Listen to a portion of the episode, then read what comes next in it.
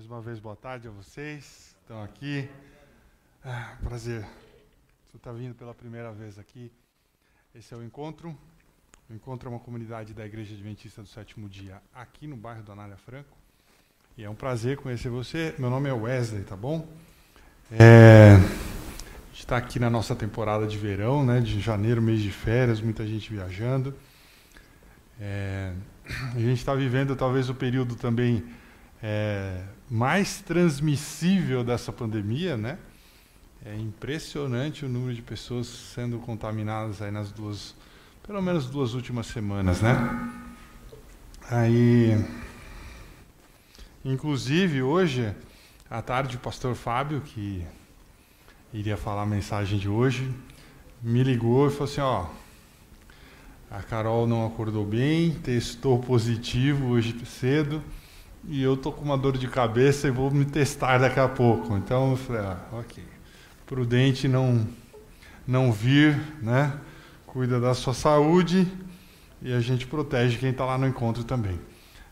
Felizmente, né, essa nova onda aqui, ela é mais branda no aspecto da intensidade da doença, né, na severidade da doença. Então, apesar de muita gente se contaminando, a gente tem poucos casos de, de, de, pessoas sendo internadas né, e vindo a óbitos.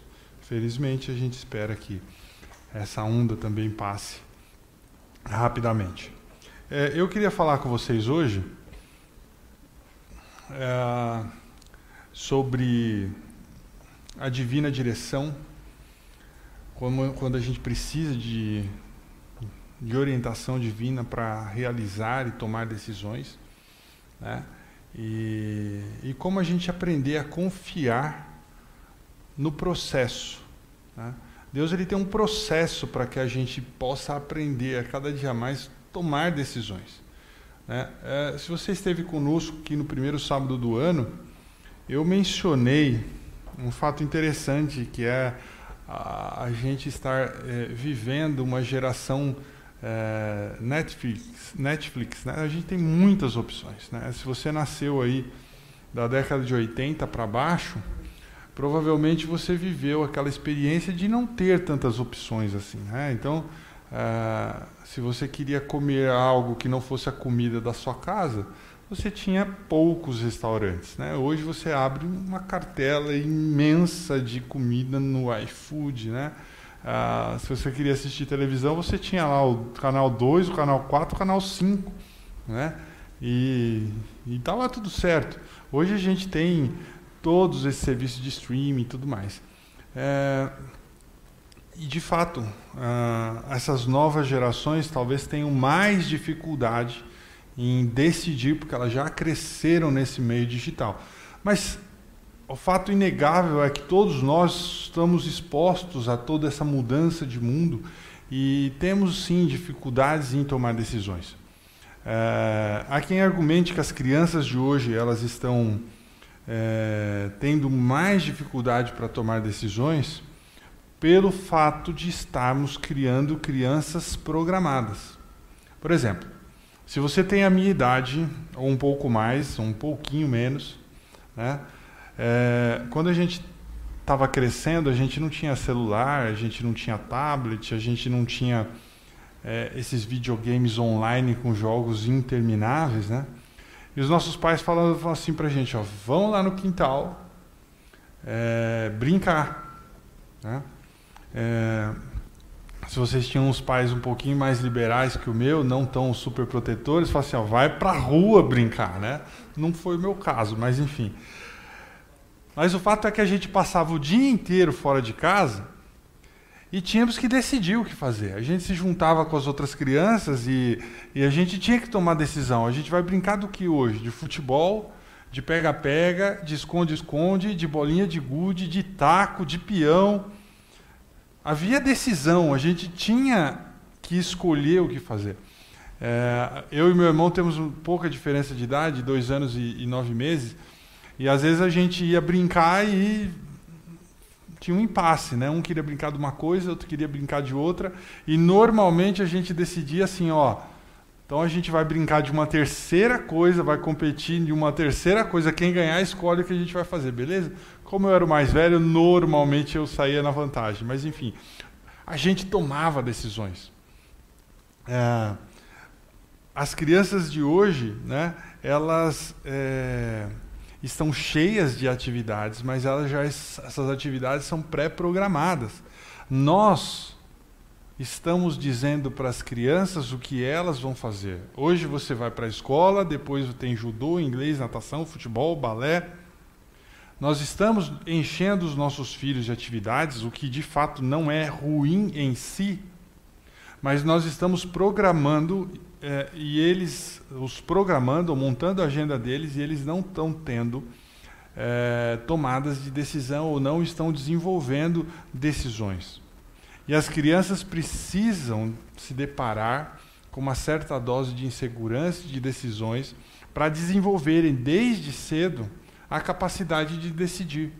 É mais ou menos como fazer musculação, né? Quanto mais musculação você faz, mais forte você vai ficando. Né? Então, quanto mais decisões você toma, menos você vai sofrer com indecisão no futuro. Teve uma matéria da revista Forbes que é, um artigo que descreveu esse drama da geração é, de 20 e poucos anos hoje, a geração dos millennials, é, da paralisia na carreira. Essa geração muitas vezes tem medo de cometer um erro na carreira e aí eles ficam sem saber o que fazer. Né? É, esse é um problema real que afeta todos nós, mas em particular, como eu disse há duas semanas, essa geração dos milênios talvez seja que tenha esteja sofrendo mais impacto sobre a capacidade de decidir. E se a gente parar para analisar, algumas coisas realmente fazem muito sentido.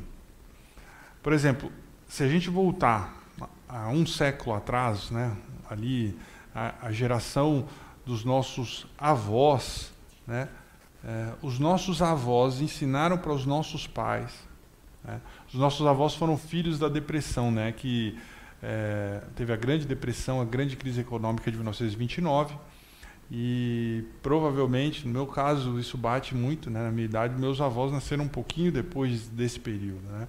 E basicamente o que os nossos avós transmitiram para os nossos pais era assim: olha, você precisa estudar e arrumar um bom emprego, sustentar sua família. Né?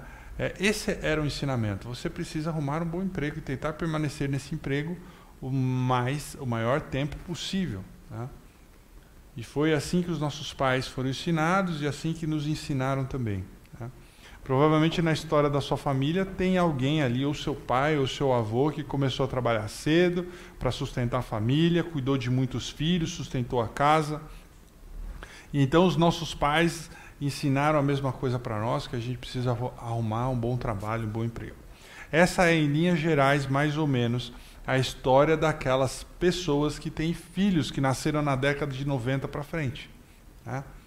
É, e muitos dessa geração não gostavam do seu trabalho. Foram ensinados a que precisavam arrumar um trabalho. Arrumaram um trabalho porque era uma necessidade é, premente. Era isso, ó, você precisa de um bom emprego.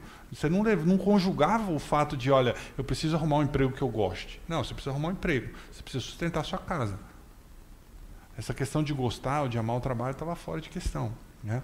Só que essa geração cresceu, teve os filhos aí na década de 90, nos anos 2000, e o que, que esses pais estão falando para os seus filhos hoje? Olha, você precisa arrumar um trabalho em algo que você goste. E aí, os nossos jovens de hoje, né, eles estão têm praticamente três regras básicas para arrumar um emprego ou uma carreira. Tem que ser algo que eu amo. E eu torço para que isso aconteça, mas eu vou dizer para você, é bem difícil, tá? É, boa sorte, nem sempre você vai encontrar isso. Dois, tem que ser algo relevante que faça a diferença. Eu quero ser reconhecido, né? tem que ser, tem que fazer a diferença, tem que ser disruptivo, é um termo que muito se usa hoje. E terceiro, tem que ser muito bem remunerado. Todo mundo quer ganhar bem, ninguém quer é, um emprego de, de ganhar pouco. Ninguém quer começar com um salário de estagiário. Já está todo mundo mirando o salário do CEO. Né? Só que o que acontece quando essa geração não encontra um desses três ou os três juntos requisitos, eles voltam para casa. E desculpe dizer, é por isso que essa geração de 20 e poucos anos, quase 30, ainda não saiu da casa dos pais. Talvez você enfrente isso na, na realidade da sua casa hoje. Né? Porque eles não querem ter que tomar uma decisão e se contentar com menos do que o melhor. A perfeita ilusão. Então, vão adiando a decisão do casamento, a decisão da carreira, enfim.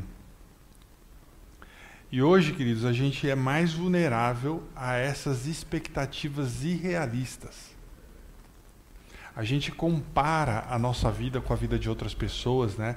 A gente vive sob o impacto das redes sociais. E nas redes sociais, a vida das outras pessoas sempre parece perfeita. Então a gente está vulnerável a essas expectativas irrealistas. Eu não posso tomar uma decisão eu não posso fazer uma viagem inferior à viagem do fulano, que foi maravilhosa. Se, ele, se eu for para um, se ele foi para Maldivas e eu vou para Praia Grande, eu não vou postar nada, porque assim, como é que eu vai comparar a minha viagem com a viagem dele? Né?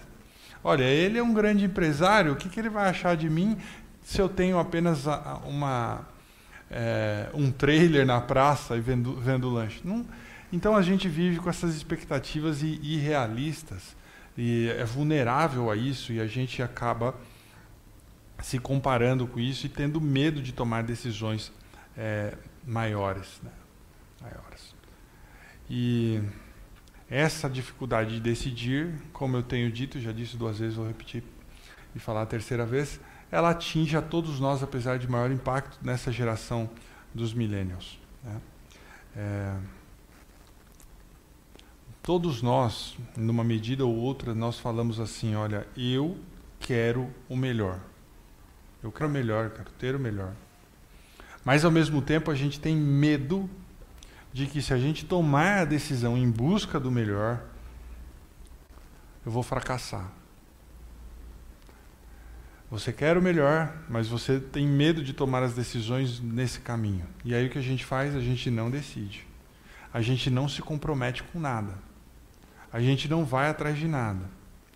E aí eu queria dizer para você que uma vida não comprometida é uma vida mal sucedida. Uma vida não comprometida uma vida mal sucedida, ou seja, para você obter sucesso você tem que decidir, você tem que se comprometer, você tem que entrar de cabeça. E é assim que o medo de decidir ou a indecisão afeta tantas pessoas nos nossos dias. Está impedindo que as pessoas se comprometam. E o pior, quando você não se compromete, quando você se torna indeciso, você também não se compromete em descobrir, ir até o fim, em descobrir qual é a vontade de Deus para a sua vida. Porque se você não compromete com as decisões mais comezinhas do dia a dia, quanto mais se comprometer em descobrir qual é a vontade de Deus para você. E hoje eu quero que a gente saia daqui de uma forma mais assertiva, do tipo, meu, eu quero me tornar uma pessoa menos indecisa, mais decisivo. Eu quero entender a orientação divina e a partir dela decidir, sair da inércia, inércia e decidir. E aí eu queria hoje conversar com você qual que é o processo de Deus para a gente tomar decisões. Tá?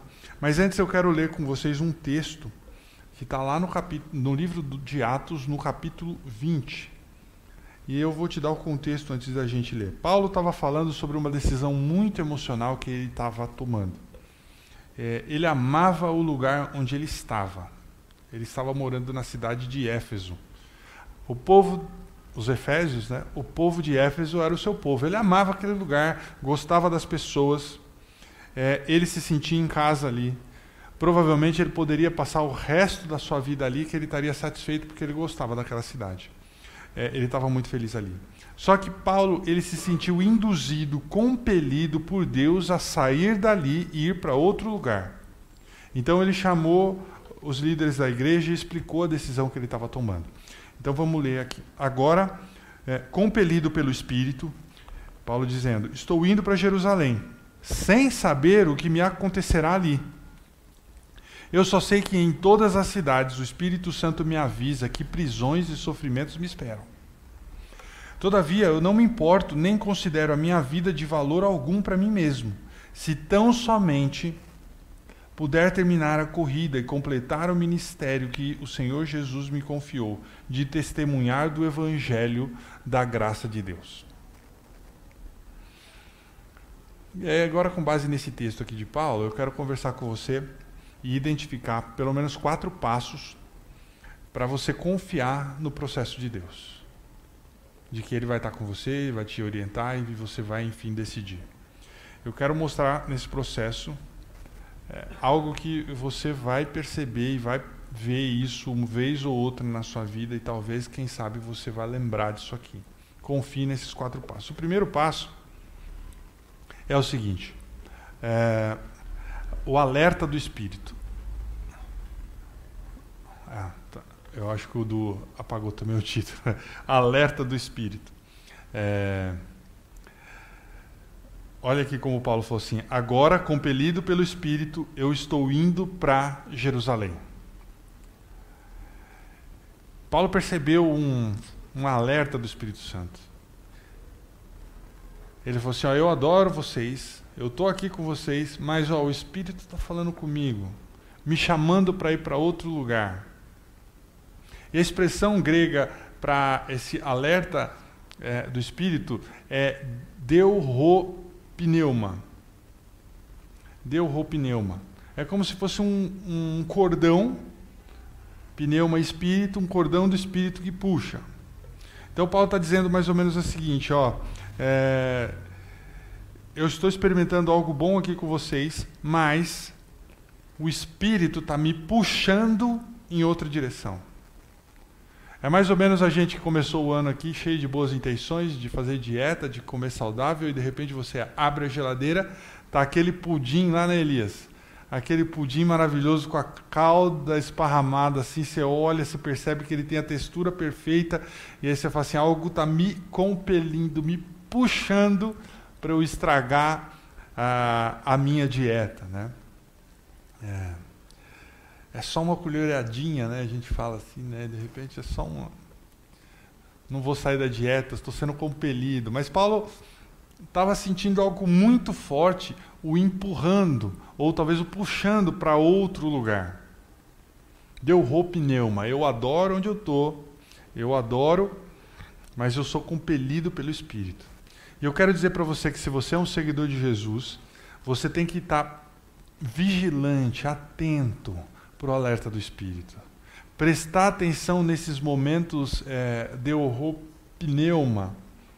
Né? Porque às vezes pode ser algo grande, de fato, muito grande, que o Espírito lhe redireciona a vida.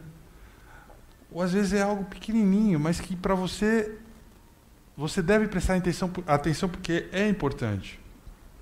Por exemplo, essa comunidade aqui, o Encontro, ela surgiu mais ou menos num, num momento assim. Um grupo de pessoas adorava a igreja onde estava, adorava o pastor que tinha naquele momento, adorava tá, o verbo numa acepção assim, de gostar muito, tá? não é de prestar reverência, adoração, mas enfim. A gente amava o lugar onde estava, amava o pastor com quem estava, mas fomos compelidos para o Espírito achando, olha, temos que é, montar uma comunidade num bairro vizinho ali do Anália Franco. E foi, de fato, um momento marcante, por exemplo, na minha vida. É, mas quantas vezes você não se sente compelido a, por exemplo, a pegar uma rua ao invés de outra e lá na frente você percebe que aquela via estava toda congestionada por um acidente e você fala assim, nossa Deus, obrigado porque você ter me orientado a vir por aqui e não por lá, senão eu ia ficar horas parado lá. Cuidado com esses momentos em que o Espírito Santo te puxa. Você vai experimentá-los da, de maneira grande, ou de maneiras aparentemente insignificantes. Mas toda vez que o Espírito Santo está te dando um alerta, está te dando um puxão, esse momento é importante. Para alguns de vocês, isso vai ser é, algo que vai te tirar da zona de conforto. De repente, para você ir para comunhão com outros crentes num grupo pequeno, você fala assim: olha, eu preciso me unir é, de forma mais íntima com outras pessoas que têm a mesma fé que eu e eu vou me unir a um pequeno grupo. É, talvez o seu momento de rompimento, pneuma, Seja Deus falando para você usar os seus recursos é, para fazer a diferença, fazer a diferença na igreja, fazer a diferença na vida de outras pessoas. De repente, esse momento é, de pneuma seu vai ser é, Deus te orientando, te impressionando a abrir um novo negócio, a iniciar um novo ministério na igreja, a escrever o livro um dia. Talvez esse momento de pneuma aprender a falar grego até o final hoje. É, seja Deus falando assim, olha, esse seu relacionamento, esse namoro começou, é, não tá legal, escolha outro. Ou vai ser assim, olha, vai fundo, é esse, presta atenção. E Paulo falou assim, agora, compelido pelo Espírito, eu vou para Jerusalém. Confie no processo, preste atenção no alerta do Espírito. Alerta do Espírito Santo. O segundo passo, se você está anotando em algum lugar aqui, é que você vai ter alguma incerteza. Alguma incerteza. Isso você vai viver com alguma incerteza. Paulo falou assim, ó. Agora, compelido pelo Espírito, estou indo para Jerusalém, sem saber o que me acontecerá ali. É isso que ele falou. Eu estou indo para Jerusalém mas eu não faço ideia do que vai me acontecer por lá. Eu estou indo, mas eu não conheço nenhum detalhe. Muitas vezes o que a gente mais quer na vida são os detalhes. Deus me mostra os detalhes. É como num filme antigo, mais ou menos antigo, Questão de Honra. Aliás, um baita filme, fica a dica aí. Sábado à noite, se quiser, tem Tom Cruise, tem Demi Moore, Jack Nicholson, Kevin Bacon, Cuba Gold Jr., enfim, vários atores premiados. E há um diálogo, uma frase no filme, um diálogo entre Tom Cruise e Jack Nicholson que é, foi considerado um dos maiores diálogos de todos os tempos do cinema, em que o, o Tom Cruise fala assim: Eu quero a verdade. E o Jack Nicholson responde de forma enfática: Você quer a verdade? Você não aguenta a verdade. Tem um contexto no filme. Mas eu acho que às vezes nós dizemos para Deus assim: Deus, eu preciso tomar aquela decisão, mas eu preciso saber o que vai acontecer. Eu preciso que o Senhor me conte, o Senhor me dê os detalhes. Eu preciso saber o que vai acontecer. O Senhor está me puxando para algum lugar e eu preciso saber, ok, eu estou a fim de ir, mas o que vai acontecer lá? E às vezes eu acho que Deus começa falando assim para a gente, tem a impressão que Ele pensa assim e fala assim, filho, eu não posso te contar os detalhes, você não vai aguentar os detalhes, você não vai saber lidar com eles. A gente quer detalhes, mas Deus não dá os detalhes. Eu, eu amo a analogia que é feita pelo Salmo 119 e 105. Um dos textos mais conhecidos da Bíblia diz assim: ah, o filme é esse aqui, tá? Eu esqueci que eu tinha trazido a capa do filme. Ah, o texto de Salmo é assim: A tua palavra é lâmpada que ilumina os meus passos e luz que clareia o meu caminho. É uma lâmpada para guiar os nossos pés, para mostrar ali os passos à frente. É uma luz baixa que vai clareando o caminho. Não é um farol alto mostrando o que vai acontecer lá na frente. E aí a gente vira para Deus, Deus, eu quero conhecer os passos 4, 5, 6. Deus vai dizer, eu vou te mostrar o passo 4, 5, 6. Mas primeiro você vai ter que tomar o passo 1, 2 e 3. Aí você fala assim, eu quero planejar minha vida. E Deus vai falar: tudo que eu vou mostrar para você é o próximo passo. Você vai ter que conviver com alguma incerteza. Às vezes a gente está tão obcecado quanto o futuro, com as coisas que vão acontecer, ou aqueles que são ansiosos com as coisas que nunca vão acontecer. E a gente quer fazer planos para o futuro, decidir o futuro que a gente acaba esquecendo de decidir o hoje, de resolver os problemas do hoje. A gente fica tão ansioso querendo saber quais são os planos de Deus para nós no futuro e esquecemos de obedecer aquilo que Deus pediu para a gente fazer hoje. Dificilmente conseguiremos ver o futuro, mas a gente pode ser fiel no próximo passo. E isso acontece em diversos aspectos da nossa existência. Há, por exemplo, no mercado financeiro, quem atua com bolsa e tudo mais, naquele dinamismo de compra e venda de ações, que diz assim: é, o medo de perder tira a vontade de ganhar. Quem trabalha com esse tipo de coisa necessita assumir um certo risco. E aí você fala assim, Wesley, eu não gosto de incerteza. Eu sou aquele cara seguro, eu só ajo na certeza. Eu não lido bem com surpresas. E aí eu falo: você quer certeza? Aqui está uma certeza, certeza que eu vou falar para vocês. Deus nunca vai deixar você. Deus nunca vai deixar você sozinho. Deus vai te guiar passo a passo. Deus te guiará, Deus cuidará de você. Mas você quer uma outra certeza, certeza? Se você não está vivendo nem um pouquinho com incerteza, nem uma incerteza de vez em quando, eu vou te dizer alguma coisa, talvez seja um pouco duro para você, mas estou falando de boa e falo para mim também. Você não está vivendo. Se você não vive incerteza, se você não tem incerteza na sua vida, você não está vivendo pela fé. Porque quando a gente vive pela fé, a gente convive necessariamente com algum grau de incerteza. E se você não vive pela fé, a Bíblia diz que você não está agradando a Deus. Porque sem fé é impossível agradar a Deus. Então, saiba que nesse processo de receber orientação divina, a gente vai ter que aprender a conviver com algum grau de incerteza. E se a gente percorrer a Bíblia, a gente vai ver diversos personagens. Heróis da fé, que conviveram com níveis altíssimos de incerteza, sem saber se Deus estava ou não, sem sentir a presença de Deus ao lado dele, apesar de Deus nunca ter abandonado e não nos abandona em nenhuma circunstância. Esteja atento ao alerta do Espírito, saiba que você vai conviver com alguma incerteza. E o terceiro passo, se você quiser anotar, é que você vai ter uma oposição previsível você vai sofrer crítica, você vai ter oposição previsível.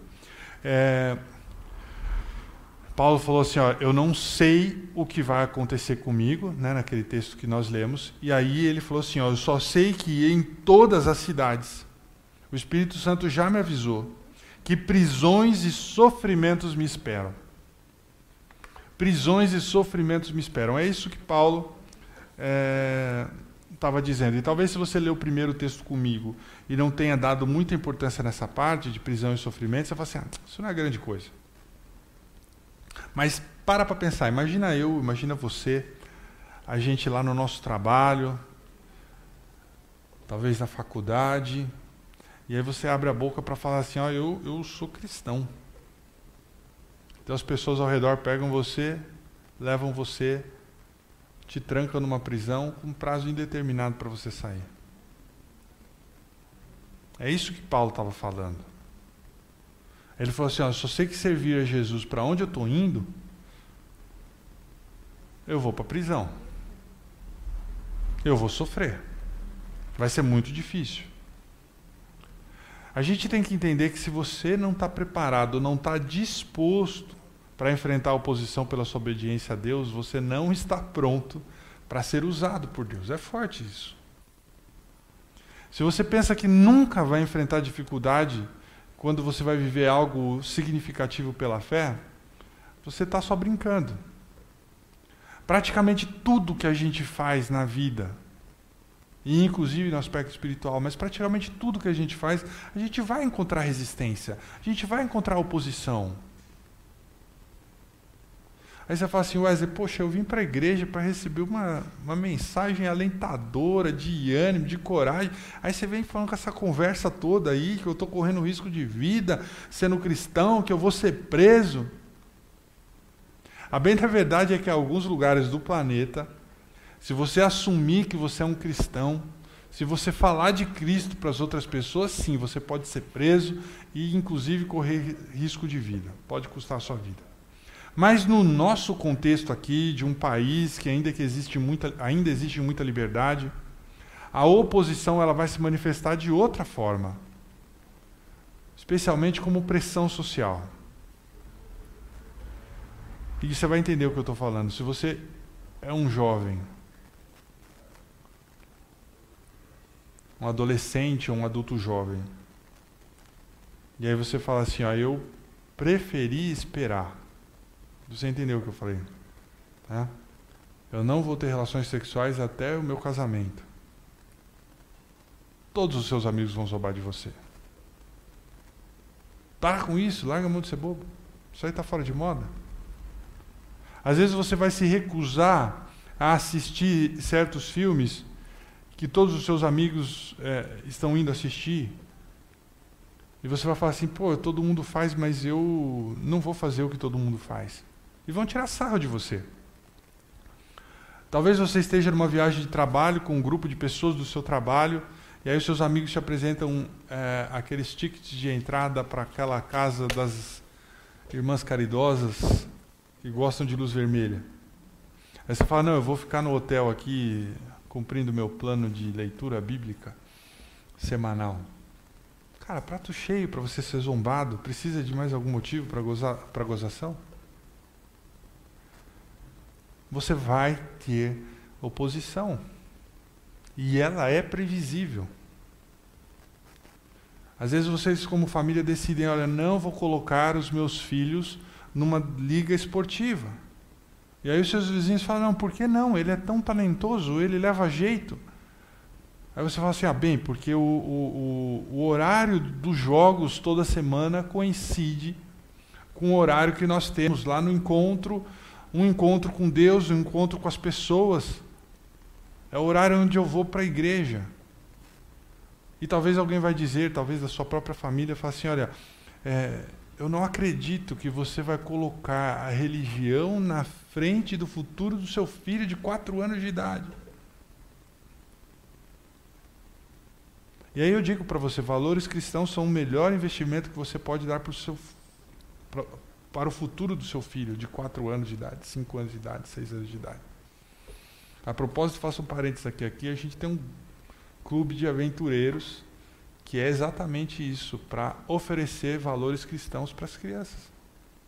Se você tem um filho ou um sobrinho ou alguém, conversa com a gente aqui, a gente tem um lugar bom para ele. Deixe que te critiquem. Faça o que precisa ser feito, a despeito de ter alguma op oposição. Talvez você esteja buscando a Deus e tentando fazer as coisas do jeito que você quer. E alguma coisa não está indo bem na sua vida. E as pessoas dizem: e aí? Agora a coisa começou a dar errada, cadê o seu Deus? Cadê o seu Deus? Onde está o seu Deus agora? E é um prato cheio para quem gosta de ser do contra da oposição. E aí muitas pessoas, sempre que as coisas ficam difíceis, começam a pensar: é, talvez aquilo que você esteja fazendo Deus não, aprovar, não aprovasse. Aí eu te pergunto: quando é que você acha que o inimigo de Deus ataca? Quando você não está fazendo nada de relevante para a glória de Deus? Não, justamente o contrário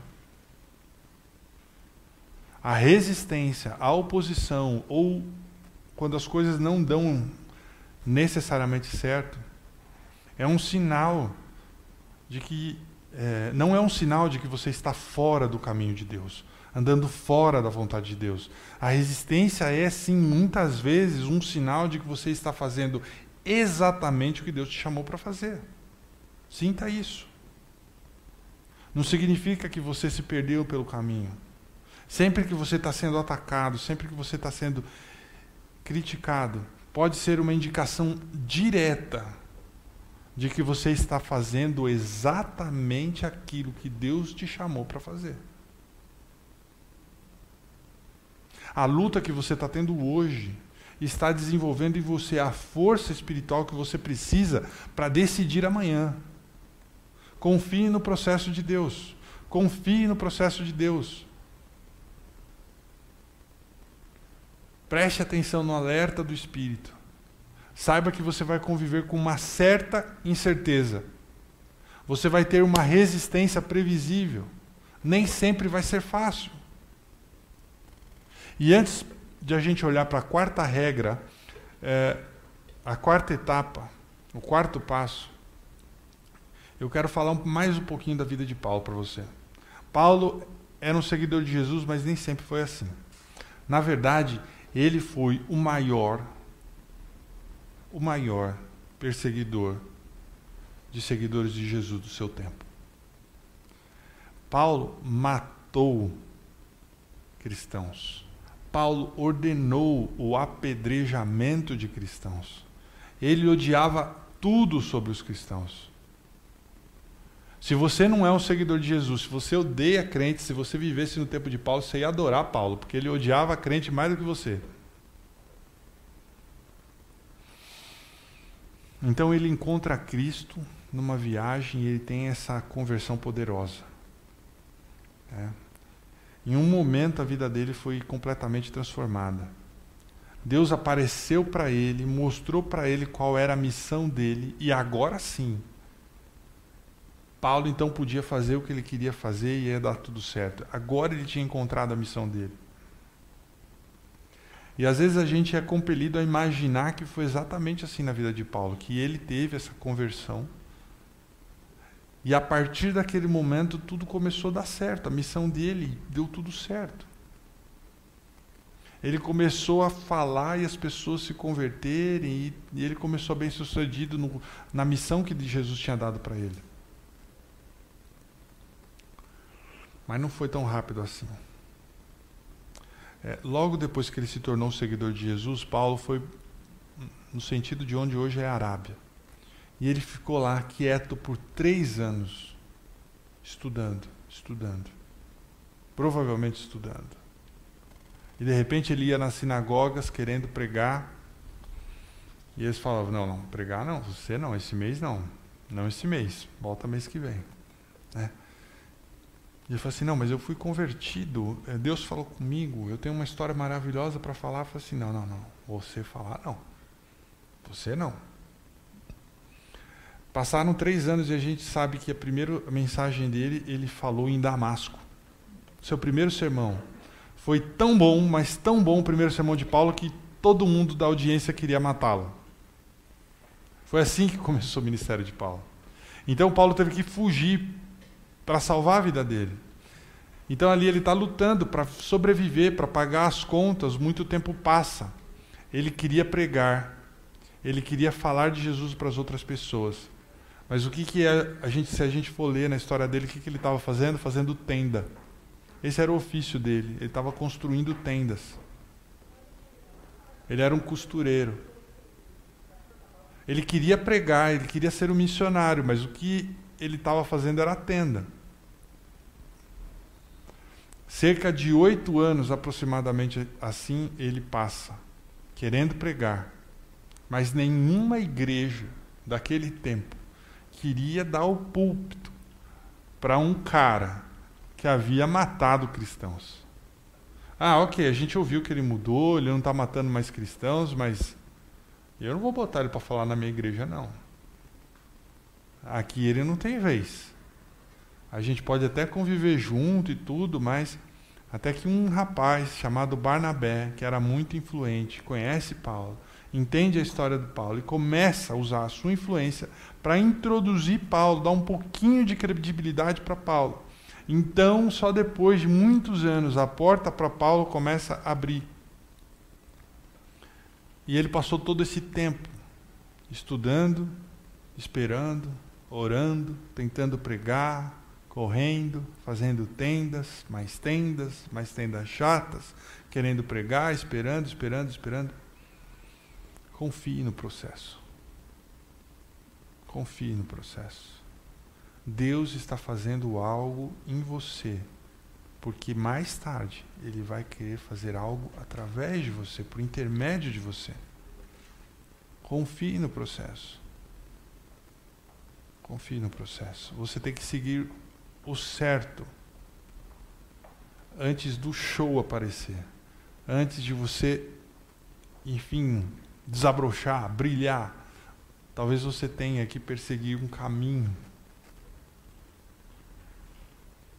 E talvez você vai ter que viver pela fé, acreditando que o mesmo Deus que te prometeu lá atrás ainda está com você e que a promessa dele na sua vida ainda vai se cumprir. Inspiração do Espírito, certeza incerta, resistência previsível. E o processo de Deus inclui também uma confiança incomum. Eu quero ler com vocês, antes de terminar, um dos versos mais. Não gosto de usar esse estrangeirismo, mas um dos versos mais tops da vida de Paulo. Cara, que confiança Paulo tinha, uma confiança incomum no processo de Deus. Deixa eu me resumir esse verso antes de ler para vocês. A gente já leu isso aqui antes, né? Paulo falou: Eu gosto daqui do lugar onde eu estou.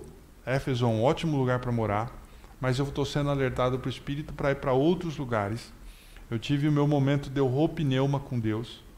Eu sei que eu devo ir para Jerusalém. Eu não sei o que vai acontecer comigo lá, mas sei que sofrimento e prisão me esperam. É uma certeza de que eu vou viver na incerteza e que eu vou ter resistência. Tudo isso está previsto. Mas Paulo fala assim: eu tenho uma confiança incomum. Ele disse isso, ó, mesmo que hajam momentos difíceis e maus, e mesmo que eu não conheça os detalhes, Paulo fala o seguinte aqui, ó: Todavia eu não me importo, eu nem considero a minha vida de valor algum para mim mesmo, se tão somente eu puder terminar a corrida e completar o ministério que o Senhor Jesus Cristo me confiou, de testemunhar o evangelho da graça de Deus. Se eu não puder fazer o meu ministério, a minha vida não tem valor. Então não me importa se eu vou sofrer, se eu vou viver na incerteza, se eu não sei os detalhes do que está para acontecer para frente. Isso para mim não vai me importar se eu não for fazer aquilo que Deus me chamou para fazer. E a gente avançando na história de Paulo, o que ele fez? Paulo escreveu eh, mais da metade do Novo Testamento da Bíblia. Né? A, a palavra de, de Deus que a gente tem hoje para ler para se inspirar e para mudar as nossas vidas. Ele começou igrejas novas na Ásia Menor eh, e na Europa. E como ele fez tudo isso? Como ele mudou a vida de tantas pessoas? Como ele é, conseguiu atingir tantos lugares? Fazer uma diferença que é, um, deixou um legado que transpassou e muito as gerações que vieram após dele. Até hoje a gente fala sobre ele. Presta atenção aqui. Sabe como ele fez isso? Sem ter um plano para o futuro. Paulo não tinha plano para o futuro. Qual era o plano de Paulo? Obedecer à voz do Espírito Santo, a voz de Deus falando com ele. Ele não tinha um plano de cinco anos, ele não tinha um plano de longo prazo. Provavelmente sim, ele tinha certas, certas expectativas, é, havia coisas que ele esperava que acontecessem, mas ele simplesmente seguiu o Espírito de Deus todos os dias. Ok, Deus, eu fiz agora. Eu fiz aquilo que o Senhor me impulsionou a fazer. Qual é o próximo passo? Eu não conheço os detalhes. Eu sei que não vai ser fácil. De repente ele falava assim: se eu estou pregando para uma grande multidão, eu vou falar sobre Jesus. Se eu estiver preso na prisão, eu vou falar para Jesus. Se eu não puder falar para ninguém, eu vou escrever sobre Jesus. Se estiverem me batendo e me deixando quase morto, eu vou gritar sobre Jesus. Por quê? Porque Paulo era absolutamente confiante no processo, de que não se tratava da vida dele ou da carreira dele, mas é que ele tinha um chamado celestial para glorificar Deus em todos os momentos, em todos os lugares. Ele tinha uma confiança em comum no processo. Ele sabia que não importavam as condições, ia dar certo no final. E aí a gente se pergunta, tá, mas esse foi Paulo. Como é que isso se aplica a mim? E aí você esteja perguntando, tá, qual que é a minha missão? Qual que é a coisa grandiosa que eu vou fazer? O meu chamado. Porque se for analisar bem, hoje eu estou enxugando gelo, eu estou construindo tenda. E de verdade está chato. E eu te falo, cara, se você está fazendo tendas, se você está lá no seu serviço chato, e eu completei 18 anos de serviço esse mês, no mesmo lugar. Putz, serviço chato, já não aguento mais. Talvez você esteja assim, achando que a vida está paralisada. Mas se você está aí paralisado fazendo tenda por ano e ano e ano, sirva a Deus fazendo tenda. Se você está servindo mesa num restaurante há tantos anos, sirva as mesas como se estivesse servindo para Jesus. Se você é uma dona de casa, uma mãe que em casa que cuida dos seus filhos, sirva a Deus sendo uma dona de casa. Se você é um estudante, parece que nunca consegue sair da, da área acadêmica, de fato, e entrar é, é, a fundo na parte que você estudou e tem todo o conhecimento, parece que você é bem sucedido na área acadêmica, mas não quando sai da faculdade, sirva a Deus onde você está. Confie no processo, um passo de cada vez. Deus vai te dando a divina direção até que você de fato alcance aquilo que Ele quer para a sua vida. Eu vou terminar com o último texto. Fazemos planos para a nossa vida, mas é o Senhor quem orienta os nossos passos. Não há nada de errado fazer planos. Mas a gente não pode esquecer do hoje. Não há nada de errado você vislumbrar como estará a sua vida daqui um ano, dois, três, quatro, como vai estar a sua vida no final de 2022. Mas você não pode esquecer de obedecer a Jesus hoje. A prestar atenção em qual é o, o seu momento de roupineuma, para onde o Espírito de Deus está te compelindo, aonde ele está te puxando e entender em que passo você está nesse processo. E aceitar. Talvez você esteja vivendo numa incerteza.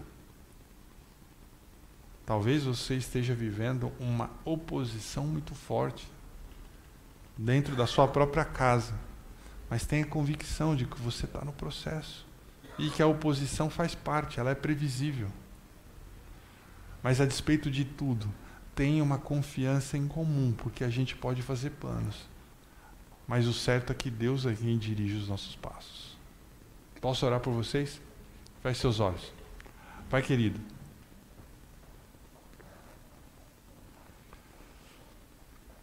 a gente mais uma vez dirige a Ti as nossas preces, sabendo que nós somos falhos e temos muitas dificuldades em tomar decisões. Temos dificuldades de entender qual é a missão que o Senhor reservou para nós, o que o Senhor quer fazer da nossa vida. Mas nesse momento a gente faz um, um exercício mental e entende que se estamos aqui hoje,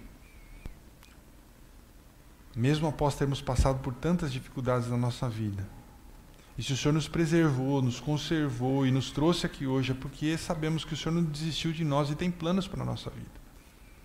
E assim, a gente hoje quer entregar o nosso coração a Ti.